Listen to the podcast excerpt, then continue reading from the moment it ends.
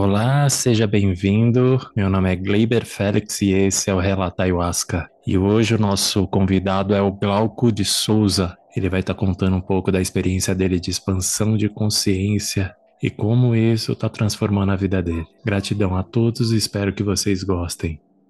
E aí, tudo bem, Glauco? Tudo certinho contigo?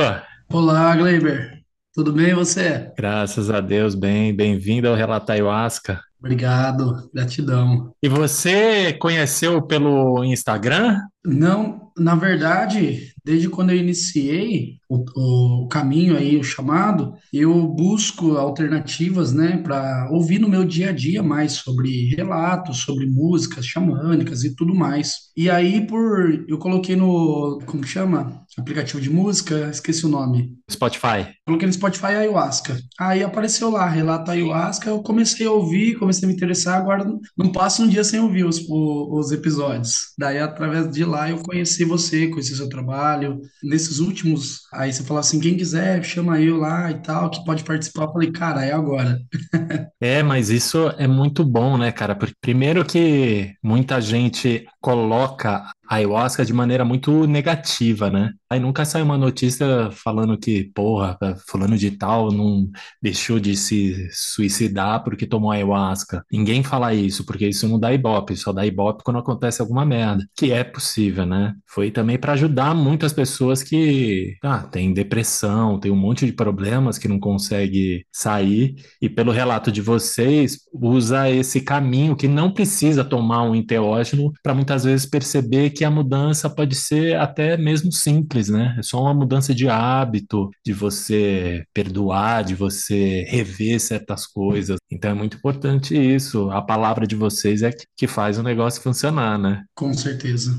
Além disso, é primeiramente agradecer aqui a Deus, né, de estar aqui, tendo essa oportunidade de poder falar um pouquinho da experiência e também agradecer a você porque o seu trabalho é impressionante, cara. Porque eu acredito que até sem fins lucrativos, é algo que você está fazendo que assim, muda a vida das pessoas. E o bacana é que quando você ouve o relato, muita coisa você se identifica. Você fala, nossa, verdade, aconteceu comigo. Ah, isso aqui é para mim, essa mensagem foi para mim também, me ajudou. Lembrei de um trabalho tal que eu fiz, que fala sobre isso. É maravilhoso. Parabéns mesmo, de verdade. Eu estou muito feliz de estar aqui, você não tem noção. muito feliz. Ah, gratidão, gratidão. Eu também fico feliz de todas as pessoas que principalmente vêm assim de fora, sente esse chamado de estar tá contando a sua experiência para fazer com que ajude outras pessoas, né? E é esse que é um intuito, né? Essa foi uma maneira que eu encontrei de estar tá ajudando ao próximo, né? A perceber, a não fazer certas coisas e tá tendo um pouco de melhora na vida, né? Então isso que é, é muito importante. Sim. E assim, compartilho com todo mundo, cara. Todo mundo quer falar assim, cara, como que é tomar ayahuasca? O que que é? Nossa, não fica loucão, não fica doidão. Falou, não, calma, vou te mandar um podcast, ouve lá, vê o relato das pessoas, você não vai morrer, pode ficar sossegado, não vai ficar doido e pode ir tomar e tudo mais. Esses enteógenos, ele, eles são para todo mundo, só que nem todo mundo é para esses enteógenos, né? Muita gente não está preparada para encontrar com a própria sombra, né? Sim, total. É muito difícil encontrar com a sombra, é aterrorizante, né? A primeira vez que eu encontrei com a minha sombra, eu pensava que tava maluco, né, cara? Eu falei, não, isso não pode estar acontecendo comigo, não é possível, não sou desse jeito. E a gente é, a gente é preconceituoso, a gente exerce papéis assim na nossa vida que não são dignos de um ser humano. Você perceber isso é ruim. Tem, um, tem uma música, inclusive, nisso que fala disso. Não sei se você já viu, tocou uma música num trabalho meu que fala assim: ela fala, é, eu quero me curar de mim, quero me O ser humano é esquisito na armadilha de si. é linda essa Ela música. fala, me tem que me reconhecer hipócrita, sou mesquinha, Isso. sou mentirosa e por aí vai. E a gente acha que a nossa maneira de viver é a melhor, né? A gente sempre acha que a nossa maneira de viver é a melhor. É. Mas não é bem assim, né? Não, não.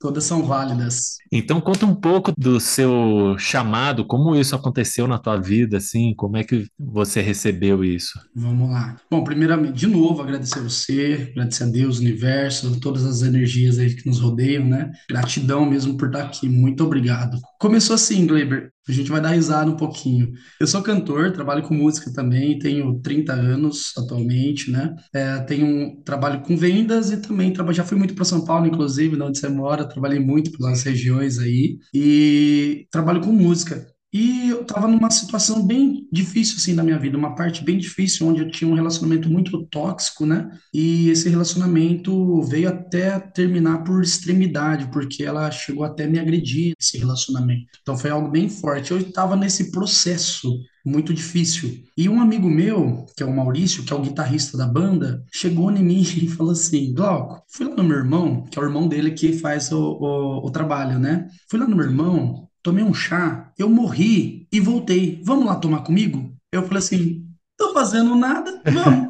né? Já, tipo assim, já tô nesse relacionamento ruim, então, tipo, não espero mais nada disso. Então vamos lá, se eu morrer também tá tudo bem. E foi dessa maneira que eu conheci a, a medicina, né? A ayahuasca. Ele me chamou, me fez um convite, falou que o irmão dele já tomava 10 anos, fez todos os cursos e tudo mais. Mas a maneira que ele me falou foi muito engraçada. Eu fui lá, tomei um chá, morri, voltei e tá tudo bem. Falei, ah, vamos lá então. Então, começou por esse caminho, né? É, numa fase que realmente eu acho que precisava, né? Eu até penso assim, como que seria a minha vida sem se eu tivesse não ido, como que seria a minha vida hoje? Será que estaria nesse relacionamento ainda aceitando certos abusos?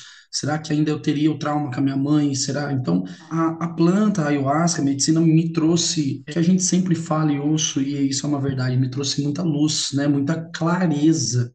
Caminho, ó, Glauco, você tem que seguir esse caminho, né? Esse caminho aqui que você está indo não tá bacana. Então, ela começou a me trazer esses propósitos e foi onde que eu me encontrei lá dentro. Hoje eu sou um cara muito melhor, é um Glauco antes e um Glauco depois da medicina. Eu brigava muito no trânsito, Gleber. Eu xingava muito, brigava muito.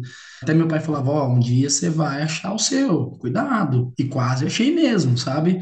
Ela foi me mostrando: Ó, esse caminho seu que você tá indo não é bacana. Eu era muito apegado à sexualidade, né? E foi até eu tive problemas com pornografia, né? Eu tinha um excesso de pornografia. A ayahuasca me mostrava, né, a gente no, no astral, ela me mostrava, falava, ó, esse caminho aqui não tá bacana, tá te consumindo, e eu falava assim, não, mas e não tá me consumindo, né? Esse caminho tá, tá tudo bem, né? Eu, eu tenho controle sobre isso. Eu só vejo assim, um vidinho por noite, tá tudo certo. Daí todos os homens veem isso, né? Aí a planta falou, ó, não tá legal, você quer que eu te mostre por que, que não tá legal? Aí vem a porrada, né? É tipo a mãe, eu falo que a, a ayahuasca ela é uma mãe, ela fala para você por bem, por bem, por bem. Chega uma hora que ela te fala meio que por mal, assim, não por mal, né? Entre aspas. Mas ela joga na, um tapa na cara, né? Exato, é. É aquele, é, primeiro é o tapinha na cara de pelica, né? Aquela luvinha de pelica. Depois ela te dá um tapa de verdade. E aí eu tinha muito esse problema, né? E então isso refletia na minha vida financeira, refletia no meu espiritual, refletia no meu relacionamento. Então a pornografia na minha vida foi muito forte, né? E isso eu consegui entender que veio por causa dos meus pais, do meu pai principalmente, da família do meu pai, porque meus tios, a maioria deles são todos assim extremos machistas. A mulher fica em casa, só eles saem para trabalhar, e aí ele pode ter outra mulher na rua só porque a mulher, ele trabalha e tem tudo dentro de casa. Então, totalmente machista, assim. E isso veio deles, né? Na minha família sempre teve muita traição, sabe? De, de relacionamentos. Eu já, já traí, infelizmente. Quem não, né? Eu consegui identificar essas sombras que vinham me atormentando, minhas, e também as sombras que vinham hereditárias, de família, né? Então, eu consegui meio que colocar um bloqueio nisso e falar, mas a gente sempre erra, né, Gleiber? A gente sempre às vezes tá no caminho, mas pisa em falso de novo, cai de novo. É normal. Por aí vai. Até a gente pegar o ritmo demora. Demora. É que nem eu falo que a ayahuasca é como se fosse um videogame, né? Você tem aquela fasezinha do Mario, que você tem que pular aquele bichinho, senão você morre. e aí você pula o bichinho e você morre. Você pula o bicho, fala, opa, calma aí, deixa eu pular mais, mais alto. Aí você pula mais alto. Mas lá na frente vai vir um novo bichinho, porque é um, é um, é um, é um fluxo, é um círculo.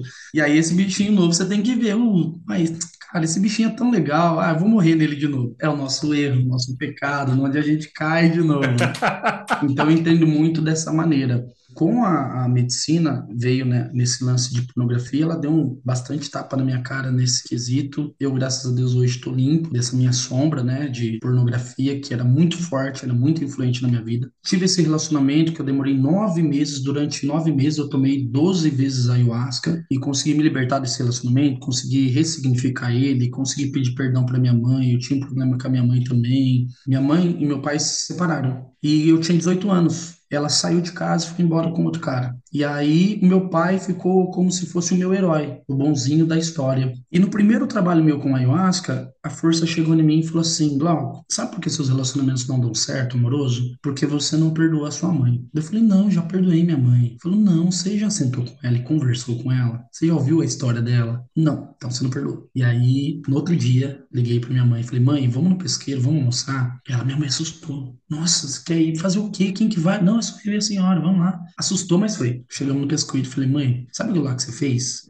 Dói em mim até hoje. Eu não sei os motivos que você fez, mas me explica, me fala fala, quero saber. Aí ela me explicou que ela sentia muita dor, ela fez isso porque o meu pai tinha uma amante, ela queria dar o troco no meu pai quando ela estava grávida de mim. Enfim, me explicou, os dois choraram muito e eu consegui ressignificar aquilo. Eu consegui entender e falei para ela, falei: "Mãe, a sua atitude para mim ainda está errada, mas eu te perdoo porque a senhora é ser humano, a senhora erra, assim como eu erro. Então, eu, a senhora está perdoada". E, e Gleiber foi um alívio, assim, tipo, graças a Deus que eu não fui. É como se tivesse tirado uma mochila de 80 quilos das costas, né? Total, total, assim. Foi muito maravilhoso isso para mim. É, o perdão é algo incrível, cara. Eu falo para todas as pessoas, se você puder perdoar de todo o seu coração, perdoa, e outra coisa que eu sempre falo da ayahuasca é assim: a ayahuasca ela te dá a chance em vida de você perdoar, de você amar, de você conseguir se reconciliar com as pessoas, de você conseguir encontrar teu propósito. Imagina nós velhinhos ali na, na beira da morte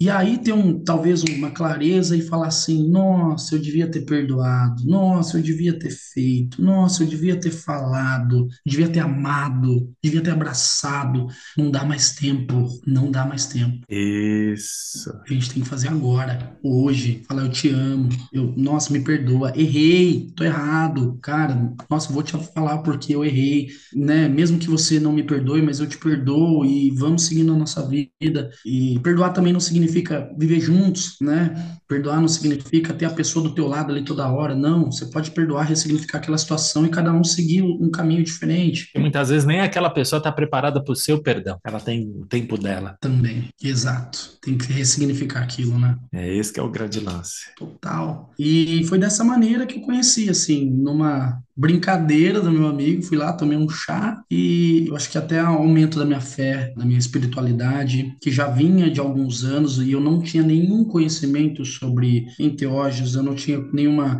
conhecimento sobre fé, assim, eu ia na igreja, mas não falando mal de igreja, eu acho que ela tem um papel fundamental dentro da sociedade. A igreja que foi criada, ela nunca me convenceu de aquilo era um Deus, sabe? Um Deus punitivo, um Deus que te leva para o inferno se você fizer uma tatuagem, ou se você fizer um sexo antes do casamento. Isso nunca me convenceu. Até porque na Bíblia fala, fala assim, a minha fé base, fé é cristã, e na Bíblia fala, Deus não se agrada nem da morte de um inimigo, então por que ele vai me colocar no inferno só porque eu fiz uma tatuagem, né? Então esse Deus foi desconstruído dentro de mim. A ayahuasca me trouxe já esse entendimento de, que nem você falou, de você tá fazendo algo, porque eu acho que aquela utopia de todo mundo tem que tomar ayahuasca, a gente até entende, porque assim, é algo que nos faz bem e nos faz ser menos julgativos, menos preconceituosos. Às vezes tem atitudes no meu dia a dia nem no momento que eu estou, esse ano ainda não tomei nada de, de ayahuasca. Eu até quero fazer um novo consagração, mas eu estou aguardando o chamado. Mas eu percebi que algumas atitudes minhas começaram a voltar meio que na Matrix. O Glauco começou meio que ficar estressado no trânsito de novo, começou a ter umas atitudes que já tinha. Então, totalmente necessário você estar tá atento, pisando no buraco errado de novo. Então, essa percepção que já vem na cabeça ali na hora, você fala, opa, calma aí, foi julgativo, nossa nossa, eu fiz errado. Isso é muito bom, porque você já consegue perceber, opa, esse daqui é o Glauco do passado, não quero mais esse cara aqui na minha vida. E o ego nosso, eu mesmo tinha um ego muito grande. E... Tamo junto. Se eu tenho inflado, meu irmão, você é louco. Nossa, eu me achava a figurinha mais importante do mundo. É, nossa senhora, irmão. Nossa, eu era muito orgulhoso. Tinha, nossa, o meu ego era, me dominava completamente. Imagino. O meu também, total, assim, e eu, numa expansão de consciência, falando da, da pornografia, você veio a tela do, do, do X-Vídeos na minha cara, assim, ó, e, e sabe? E aí eu tava deitado e a minha cara já tava assim, ó, bravo, nossa, muito cabreiro, porque tava mostrando aquilo ali para mim. E aí veio a força, ela se materializou como um espírito e falou assim: ó, isso aí tá te corrompendo, isso daí tá te levando pra um caminho não é bacana. Eu falei: não, não tá. É só um videozinho, né? é só um videozinho, todo homem faz. Daí eu falei assim: nossa, comecei a pensar, né? Aí entra na peia, né? Aí eu falei assim: não, tá bom, eu vou parar. Aí começou um barulho, uma gritaria na minha cabeça assim: Ô louco, Glauco, você vai parar com isso? Por quê? É normal, cara, você não fuma, você não bebe, você não usa droga, você não faz nada de errado, cara. Por que, que você vai parar com isso daí? Aí eu falei assim: um vídeo. Falei pra força assim, falei assim: quem que é esse daí? Ela falou assim: é você? Falei: eu? Ela falou: é, é seu ego. Daí eu falei assim: mas verdade, né, cara? Não faço nada de errado, né, meu? Vou ter que parar com isso daí também. Daí falou: é, tá vendo, ó, não tem nada a ver que ele tá falando, pode continuar, tá tudo bem. Eu falei, putz, e não, e não é ruim, né? É legal. Eu falei, não, mas eu tenho que parar. Aí, não, pá. Gleiber entrou assim, minha cabeça é uma briga interna de mim contra mim mesmo. Uma coisa que eu nunca experienciei, talvez se eu nunca tivesse tomado ayahuasca, eu nunca ia saber disso. Que era quem me controlava nessa situação, é meu ego. É eu, eu de eu me achar bonito, eu me achar o cara, e eu não faço nada de errado, eu não bebo, eu não fumo. Quer dizer, o nosso cérebro nos engana a todo momento, né? O nosso ego. Ó, você não faz isso, cara. Esse erradinho aqui é, é um erradinho, é o pecadinho, né? Não existe pecadinho, pecadão, é pecado. É o pecadinho, você tá errando um pouquinho só, só um pouquinho, vai lá, continua.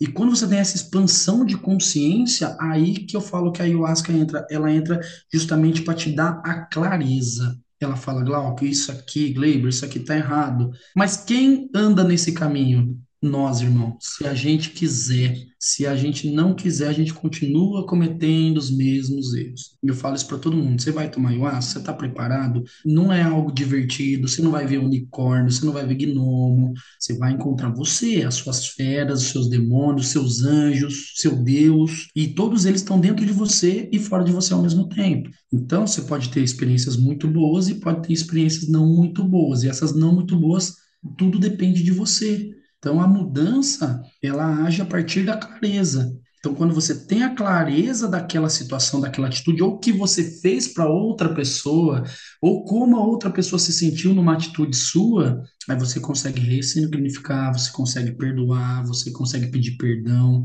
aí você tem clareza. Então, eu falo que a ayahuasca, a gente chama de luz, é realmente ela é luz, ela clareia o teu caminho, e ela te mostra o caminho que tá. E aí você decide se você quer ir nesse caminho ou não quer ir. Eu sempre falo, não adianta tomar ayahuasca toda semana. Se você não seguir o propósito, não seguir o caminho, não vai adiantar. Ela é uma ferramenta que, graças a Deus, chegou para nós. O índio descobriu isso para nós. E eu me pergunto às vezes, se eu não tivesse tomado, como seria? Será que eu teria essa consciência hoje? Então parece que tudo meio que encaminhou para isso. O que eu sempre prezei assim no trabalho é sempre tirar essas coisas do dia a dia. Ah, trabalho, relacionamento. Então eu tentava realmente esse, esse não desvaziar a cabeça e falar assim, ó, agora me entrega o que eu tenho que, que ouvir mesmo, que eu tenho. E sempre conversei muito com a força, né? Nossa, por que que eu tô vendo isso? Por que que tá me falando? O que que é isso aqui? Me explica, me fala, porque eu não dou conta. A primeira experiência, assim, foi muito intensa para mim, foi muito forte.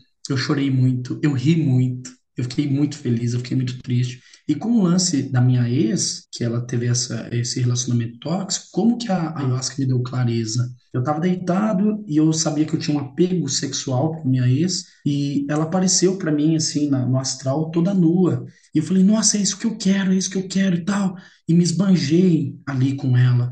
E aí eu falei assim, não, mas calma aí, o, Glau, o outro Glauco, né? O ego queria aquilo ali. O outro Glauco falou, não, eu não quero só isso, eu quero amor, eu quero respeito, eu quero carinho. E aí a força me falou assim, ó, ela só tem isso para te entregar. Então, tipo assim, ela também, entre aspas, não tá errada, ela só tem isso para te entregar, você quer isso? Se você quiser só isso às a escolha é sua. Ela tem isso para te dar, para te oferecer. E às vezes a gente não entende. Eu sempre falo que as pessoas têm a mania de culpar Deus. Ai, Deus, eu quero muito aquele homem, eu quero muito aquela mulher. Aí Deus fala assim, ó, não, não é o caminho, não é legal. Daí você fala, não, mas eu quero. Aí as coisas acontecem porque você quis né? O teu desejo. O desejo é motivado pelo ego. Então, você vai lá através do teu ego e conquista aquela pessoa que você quer. Isso não só com pessoas, com qualquer outro trabalho, qualquer outra coisa na tua vida. E aí aquilo lá não dá certo na tua vida, e aí você culpa Deus. Fala assim, nossa, como Deus permitiu que aquilo lá acontecesse comigo? Não, foi escolha tua, meu irmão. Você escolheu ir lá.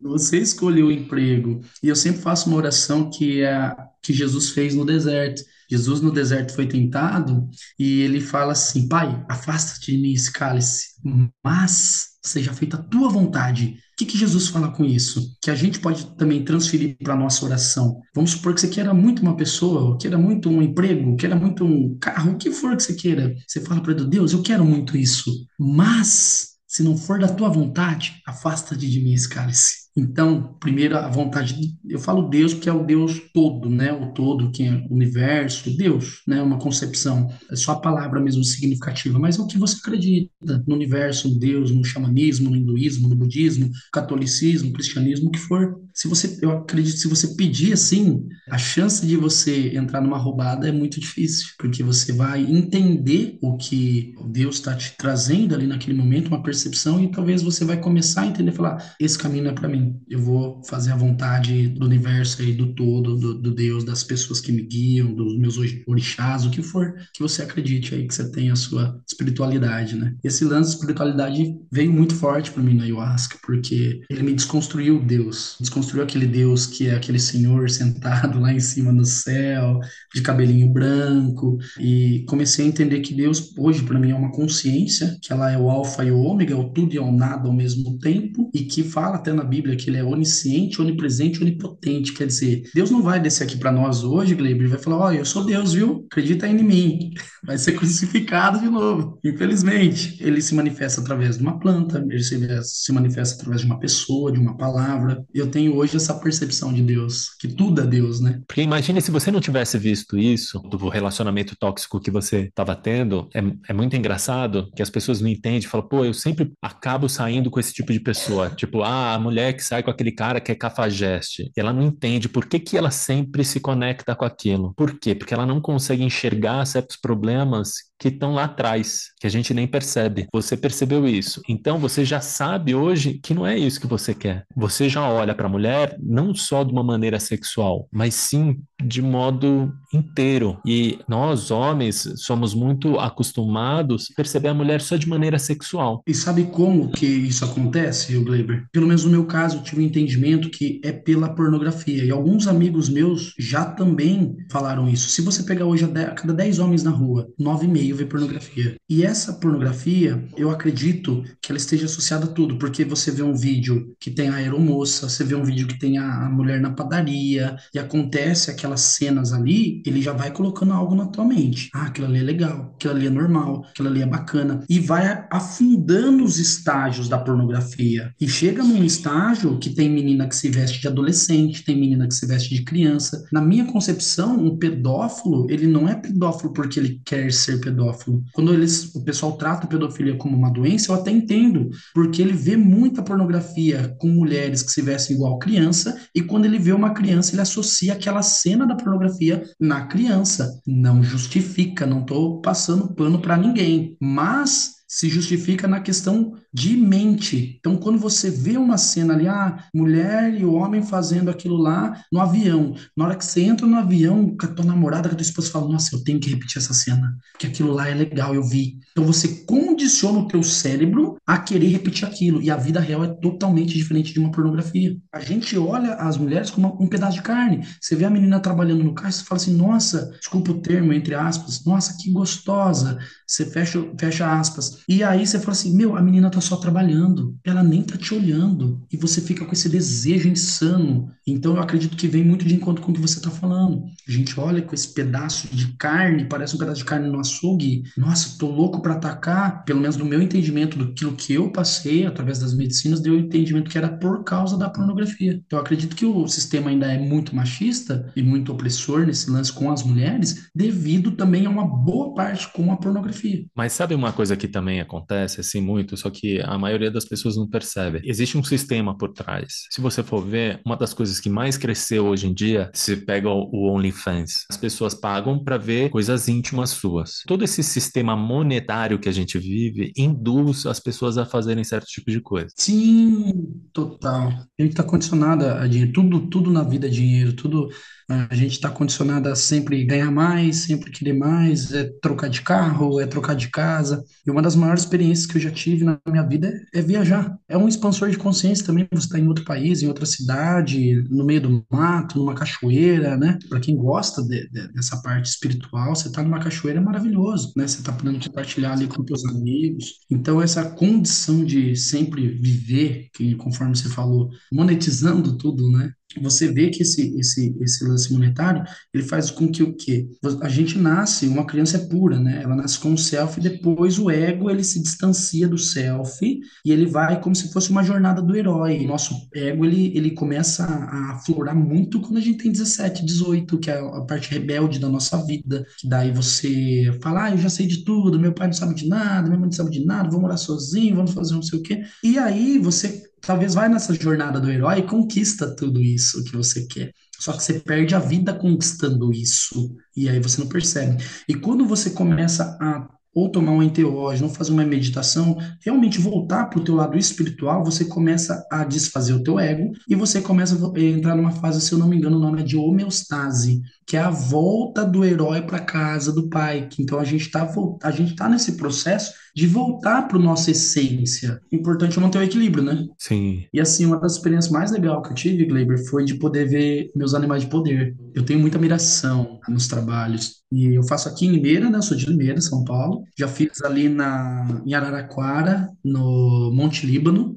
é para 200 pessoas. E lá eu consegui ver uma egrégora hindu descendo, assim. Tive muita admiração forte. E nesse meu amigo, que era numa chácara, na chácara dele, né? O Marcos. Inclusive, um abraço grande, que ele vai ver isso, ouvir isso aqui depois. O Maurício, o Marcos, são meus irmãos de caminhada, meus chais de caminhada. Eu consegui ver ali na, nas árvores se formou uma, uma, uma onça pintada. E quando se formou, eu falei, fiquei com medo. Falei, nossa, essa onça quer me comer ou ela quer ser minha amiga, né? Na força, né? Aquela onça, imagina a onça na tua cara que assim, impetuosa, tipo, não vou ter piedade de você. Depois eu pesquisei sobre o animal de poder e vi que eu sou muito igual à onça, né? Os arquétipos, o arquétipo da onça é muito igual, idêntico a mim. Eu sou muito mais solitário, caça sozinho, mas quando tá dentro de casa é aquele amor, né? A onça tem isso. Ela tá na toca da onça, é a família dela ali, um amor extremo. E quando sai para caçar, é um hábito mais noturno. Eu sou músico, cantor, então eu tenho esse hábito noturno. Então, identifiquei muito isso. E depois, num outro trabalho, veio para mim a águia. A águia apareceu assim, depois que eu fiz essa limpeza energética, né, com o meu relacionamento passado, eu, eu, eu, falo isso, desde o meu, no meu décimo trabalho, eu me enxergava sempre dentro, tudo escuro, sempre, Gleiber, tudo escuro, era escuridão, era, era uma, umas geometrias, aí entrava em alguns processos muito dolorosos até eu me curar, e no meu décimo trabalho que eu consegui ressignificar minha mãe, meu pai, meu relacionamento, pornografia, eu me vi deitado e um, um rio de água corrente límpido passando pelo meu corpo. Isso veio um barco, e era como se fosse eu nesse barco, mais velho, e remando, e aí veio uma águia e pousou aqui no meu ombro, assim.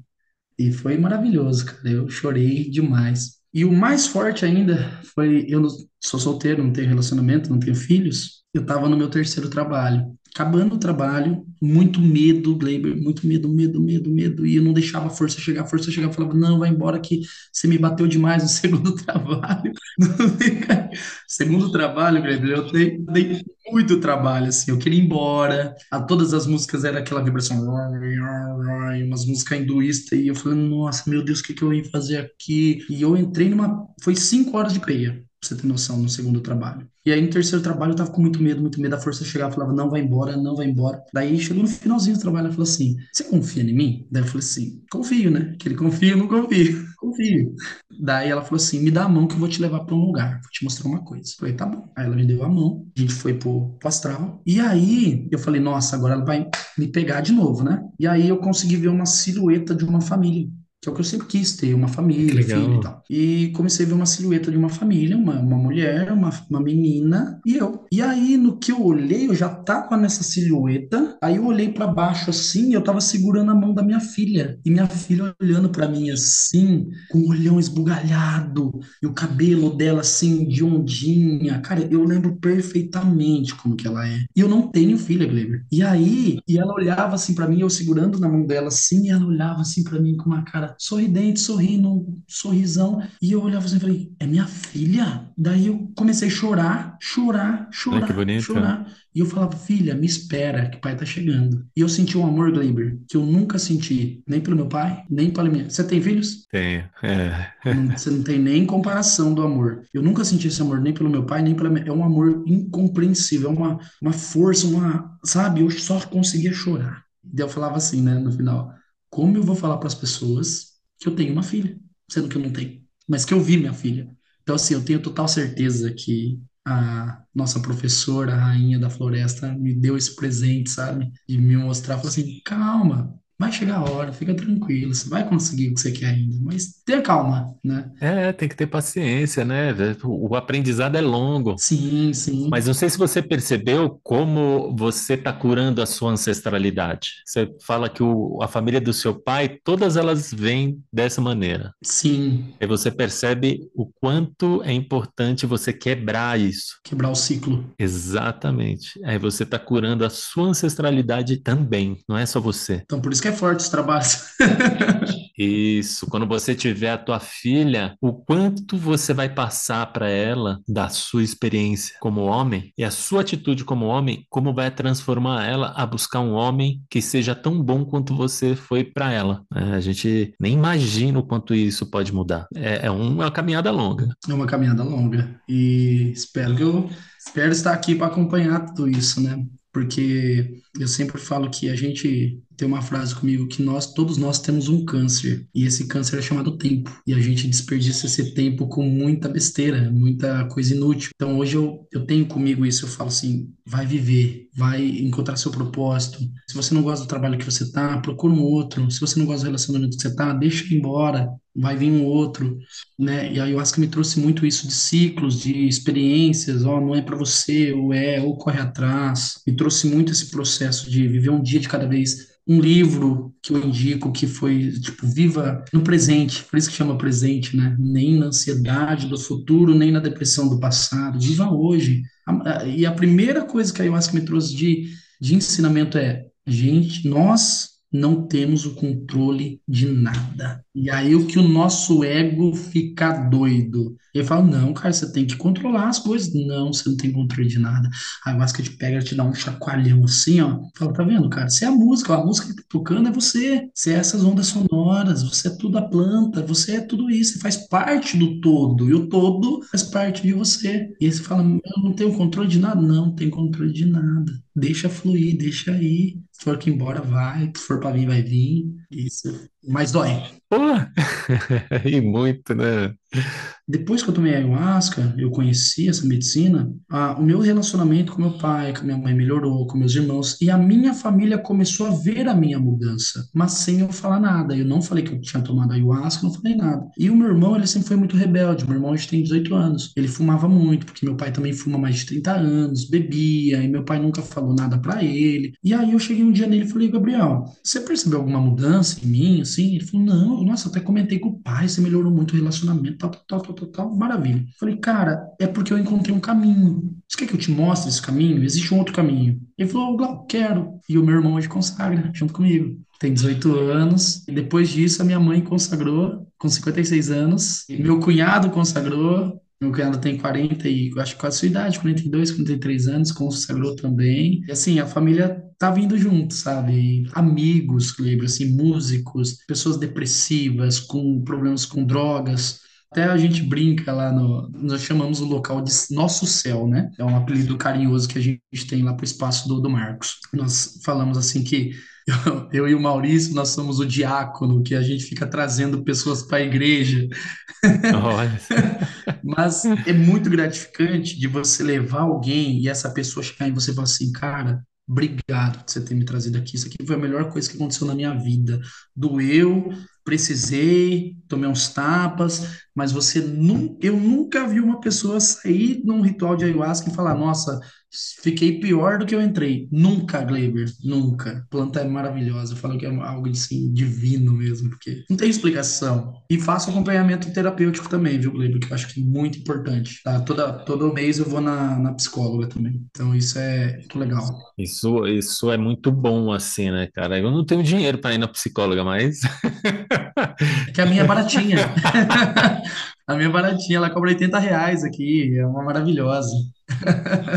E você hoje em dia é, canta uns ou faz alguma coisa assim ou não? Nunca entrei nessa, né, nessa, nesse mérito ainda, assim, de, de cantar rezo, de pegar o violão. Já tive vontade de tirar músicas, assim, do, do, dos trabalhos, né? Mas ainda, eu acho que você falando agora já é até um start para que isso aconteça. Ah, na verdade, eu nunca pensei, o Gleber, nessa, nessa possibilidade. Assim, no trabalho que eu fiz em Araraquara, no Monte Líbano, lá é para 200 pessoas, tem o bailado, tem os tambores tambores, tem o, o, aquele batuquinho hinduísta que eu não lembro o nome, tem vários instrumentos, né? Só que é mais instrumentos de, de percussão. E lá eu fiquei tentado a tocar. E eu não sabia que podia. E aí, quando acabou o trabalho, eu cheguei pro mestre da cerimônia. Ele falou assim: Não, você poderia ter sentado lá e tocado, não tem problema nenhum. Eu falei: Nossa, não sabia, tem que vir aqui de novo então para me tocar. Perdi essa experiência, mas eu fiquei muito tentado, assim, já tocar em ritual. Mas, cara, muito agradecido de ter você aqui contando a tua experiência, que é muito vívida e muito verdadeira, cara, por um cara muito novo como você aí. Oh, obrigado. 30 anos, cara. E é muito bonito de ver isso, de você estar tá falando da da tua mãe, dessa profundidade. E a gente tem que respeitar, foram eles que trouxe nós aqui para estar tá vivenciando. A gente tem uma dívida com eles. Sim, total. Total. Bom, gratidão, viu? Muito feliz de estar aqui, muito agradecido. Parabéns mais uma vez pelo seu trabalho, que você continue ah, tendo esse trabalho, que você é, inspira muitas pessoas, assim como você também me inspirou. Sim. Né? Então, fica essa mensagem de estar aqui falando do minha, da minha, das minhas sombras, do, do meu trabalho, de como que foi. Espero que essa mensagem chegue para muitas pessoas também. Agradecer a Deus também, a todo o universo, todas as entidades que trabalham junto conosco, né, que são muito essenciais para para a gente acordar É, e agradecer em especial ao Marcos, meu amigo de coração, né, que me iniciou aí na caminhada, Maurício, e todos os outros, se eu for falar todo mundo não dá, mas todos os outros que vieram depois, assim, muita gratidão, mesmo gratidão a você, todo o pessoal aí, sua família, um grande beijo para vocês aí. Obrigado mesmo. Ah, legal, gratidão, irmão. Obrigado, irmão. Obrigado, Gratidão, boa viu? noite para você. Eu sei que você vai trabalhar hoje. Ótima Bom trabalho para ti, irmão. Aí a gente vai se falando, Obrigado. tá bom? Combinado. Boa semana. Tá, até mais. Tchau, tchau. E você que teve uma experiência de expansão de consciência e queira compartilhar essa experiência que está transformando a sua vida, entre em contato com, comigo pelo Instagram Relato Ayahuasca e a gente bate um papo e você vai estar aqui com a gente também ajudando a fortalecer esse momento. Gratidão a todos.